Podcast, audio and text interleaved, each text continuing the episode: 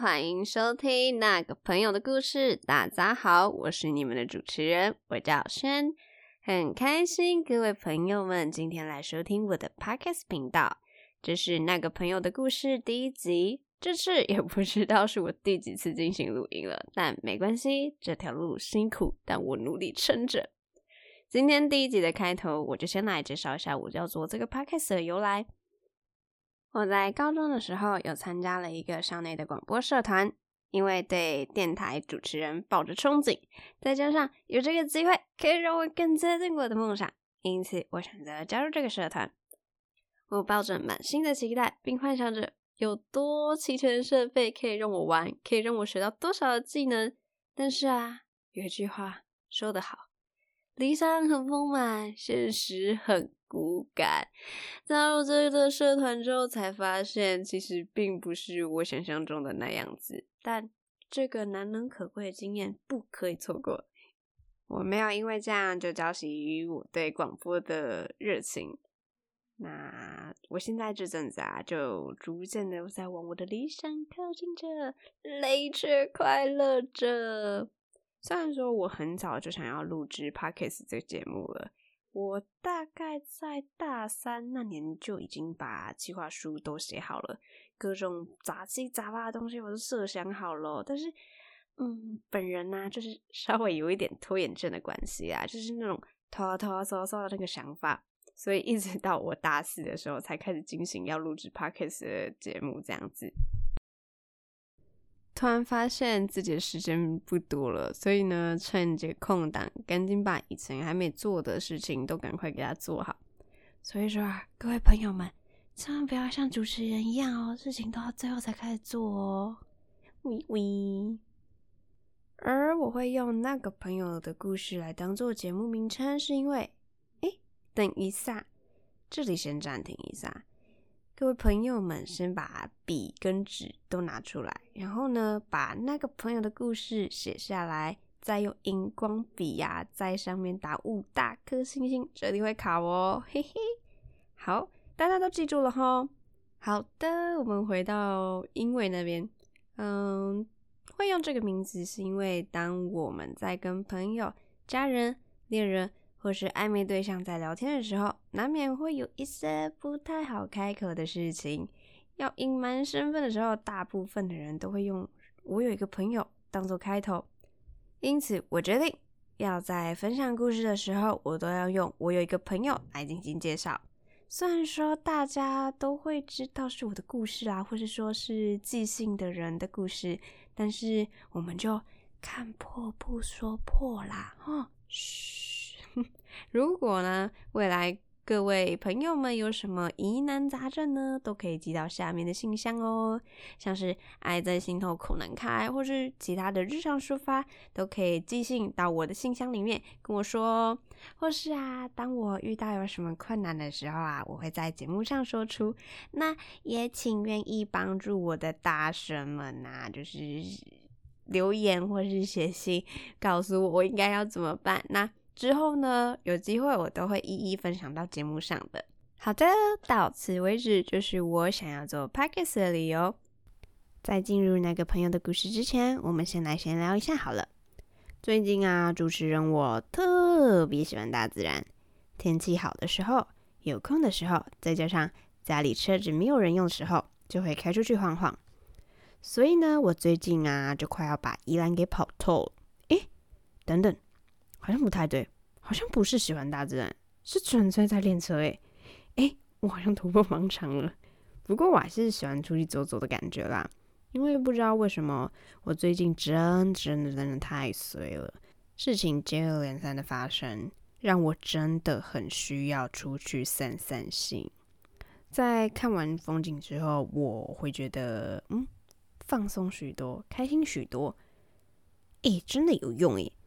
以后有需要的朋友，也可以这样试试看。好，我们回到大自然，在上礼拜的时候吧，我自驾到宜兰的某个海边去。本来以为不常开车的我会开很久很久，所以呢，我十一点多才从家里面出发。但是没想到是路途顺畅到我十二点半就已经抵达海边了。正中午十二点半哦。我想说，疯了吧？太阳这么大，我要待在这边。以前的我啊，是一个非常讨厌晒太阳的人，一点阳光就会要了我的命。嗯，好啦，也没有那么夸张啦。所以啊，在停车的时候，我就在思考说，还是我先去旁边的咖啡厅坐着，等凉一点之后再出来。但是想一想，今天的天气真的很好诶，那就当做野餐吧。所以啊，我就在火辣辣的太阳底下，啃着自己带来的三明治，一边吹着海风，一边看着风景，想着哇，好热呀！三月原来可以这么热啊，热到我带去的平板都跟我抱怨说温度过热，请降温后再使用。好吧，连平板都跟我作对了，想换首歌都不行。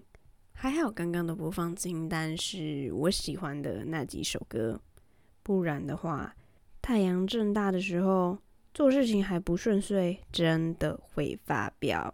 幸好我很喜欢海边，外面的美景可以去抵消这一连串的小意外。哇，那一天我还是觉得我对自己很狠，狠到我觉得我很像神经病一样。但就是要这么荒谬才能够跟你们分享啊！所以轩呢，要在这边给你们个小建议：千万不要在大太阳的时候跑去什么海边，再漂亮也不要去，因为真的好热。你们可以晚点再去。对，主日车人的经验之谈。好的，我们的闲聊就先到这边，接下来就要进入我们的那个朋友的故事喽。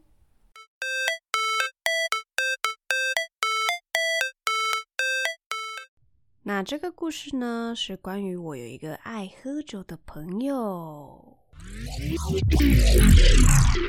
我记得是在前几年的冬天，我那个朋友因为一些感情问题，所以让他的心情非常的不美丽。而他朋友就看他的状态不佳，就问了一句说：“那你要不要来我家住？”我朋友想一想，好像自己一个人待在家里面也是无聊，还会难过。好啊，那就去你家喽。所以他就跟着他的朋友回到他家去，去借住几天。那第一天的时候，想当然尔的悲伤情绪浓厚嘛。对他来说，开心就要喝酒助兴，伤心的时候就要喝酒排解。因此，他们就瞒着他朋友的爸妈买了烧酒、气泡水，再加上偷赶他朋友家冰箱的啤酒，就开始进行了酒局。想当然尔。情绪的关系，再加上我朋友本身喝酒就很猛，每次喝酒都是那种一杯干到底的那种，像这种的一定倒。果不其然，他朋友们发现不对劲了，所以就慢慢的开始减少我朋友的饮酒量，直到他开始站起来说：“哦，我可以走直线哦。”走完两次之后，他朋友直接看不下去，不知道是因为不想跟他啰嗦的关系，还是怎么样。最后呢，就迅速的将这位醉鬼请上楼睡觉，朋友们就继续在楼下小酌，而我朋友啊就在楼上玩起海盗船。哎，先跟大家解释一下，海盗船呢是在微醺跟醉之间进入快吐的状况。呃，这个呢，为什么我知道呢？我们故事继续下去，经历了这样不舒服的状态，一般人是很难继续睡下去的。所以呢，我朋友做了一个选择，就是。乱打电话，对，就是乱打电话。当时他刚好在跟他朋友打字聊天，因为累到很懒惰的样子，不知道这样因果关系对不对？但是我是觉得合理。反正他就这样打电话给他的朋友，聊了一下之后，不知道为什么就换到他朋友的男友在接电话，然后他就开始这样子骂他男朋友。没记错的话，是因为他们当时小两口吵架。朋友的男友做出一个很危险的举动，让我朋友很生气，所以啊，他就在电话中大骂这个男生。讲电话的过程大概就这样。那在讲完电话之后的那一瞬间，他就感到身体有一阵不适，这是想吐的感觉，所以他就立刻起身去寻找厕所在哪里。但这是他第一次来到他朋友家，所以他根本不知道厕所在哪里。而这时候，救星刚好出现了。他朋友就上来看看他的状况，并且看到他在徘徊，他朋友就问他说：“你要干嘛？”他就说：“我想吐。”朋友惊讶的说：“啊，你想吐？”他说：“对呀。”哦，没了。好吧，算了。正当我朋友打算要回去床上躺着的时候，聪明能干的友人将他一把拉住，然后把他带到厕所去。在抵达厕所的那一瞬间，就像打开某种开关一样，我朋友就直接抱着马桶哗啦哗啦的将刚刚吃的东西全部都给吐出来了。而他朋友并不想要看这美丽的画面，所以呢就先行离开了。那在我朋友吐完之后的第一个感觉就是哦，觉得好累哦，好想找个地方休息哦。此时他就看到旁边的浴缸。心中动念了一个想法，他认为这是一个很好的休息地方，所以他决定依靠在浴缸旁边。但是呢，依靠要处理嘛，再加上他不想要坐在厕所的地板上，此时此刻的他就决定爬进浴缸里面休息，然后呢就睡着了。对，他就这样睡着了。他朋友啊，就发现他在厕所里面待了很久，而且很安静，生怕有什么命案发生，所以呢，就把厕所门给打开了。结果呢，就发现我朋友就正在浴缸里面呼呼大睡。他大喊他的名字：“叉叉叉，你在干嘛？你给我起来！”我朋友就回说：“哦，我就很累啊，休息一下嘛。”我每一次想到这一段，我就觉得很好笑。到底睡浴缸是什么概念？睡在床上不香吗？对，喝醉酒后的脑袋，我都不知道在想什么。我们继续哈，在他朋友要把他搬出浴缸的时候，他还在那边闹说：“不要动，我可以自己走。”但是他朋友不吃这一招，他直接受不了，就说：“不要闹哦，好霸气哦，我差点都爱上他了。”还好呢，我朋友很识相的，没有闹下去。虽然说再闹下去的话的下场啊，就是睡路边而已啦。不过呢，他还是乖乖的回去床上睡觉了。所以说呢，这故事结论是什么？饮酒要适量，不适量没关系，要交到好朋友，一个会照顾你的朋友。加油了，各位很会喝的或是很会照顾人的朋友呢，教你们个小技巧，先喝醉就先赢了。因为照顾人这件事啊。不就不会落在你们手上了啊哦，主持人都乱教。好啦，喝太多酒真的对身体不好，但是开心喝酒，不开心也要喝酒，记得不要喝坏身体就好了。轩的贴心小叮咛。好的，这就是我们今天分享的荒谬酒后故事，是蛮好笑的啦。但记住哦，喝酒可以，但是不要造成别人的困扰哦。各位朋友们要记住哦，这是。这应该是我对我自己的贴心小提醒吧。好的，我们今天那个朋友的故事就分享到这里。虽然说我还有很多醉酒的故事要跟大家分享，但是这样的篇幅好像有点太大了。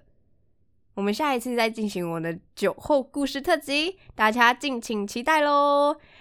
那喜欢我的朋友们可以追踪我的 Pockets 频道，也可以追踪那个朋友的故事 IG，并且按赞开启小铃铛哦。没有啦，这是 YouTube 的台词。那想要给我建议啊、鼓励啊，或是有小秘密要告诉我的，都可以在下面留言，或是寄信到我的信箱，一样都在下面的资讯区。也欢迎各位金主爸爸们找我合作哦，我都很欢迎。那我们下次再一起收听那个朋友的故事喽。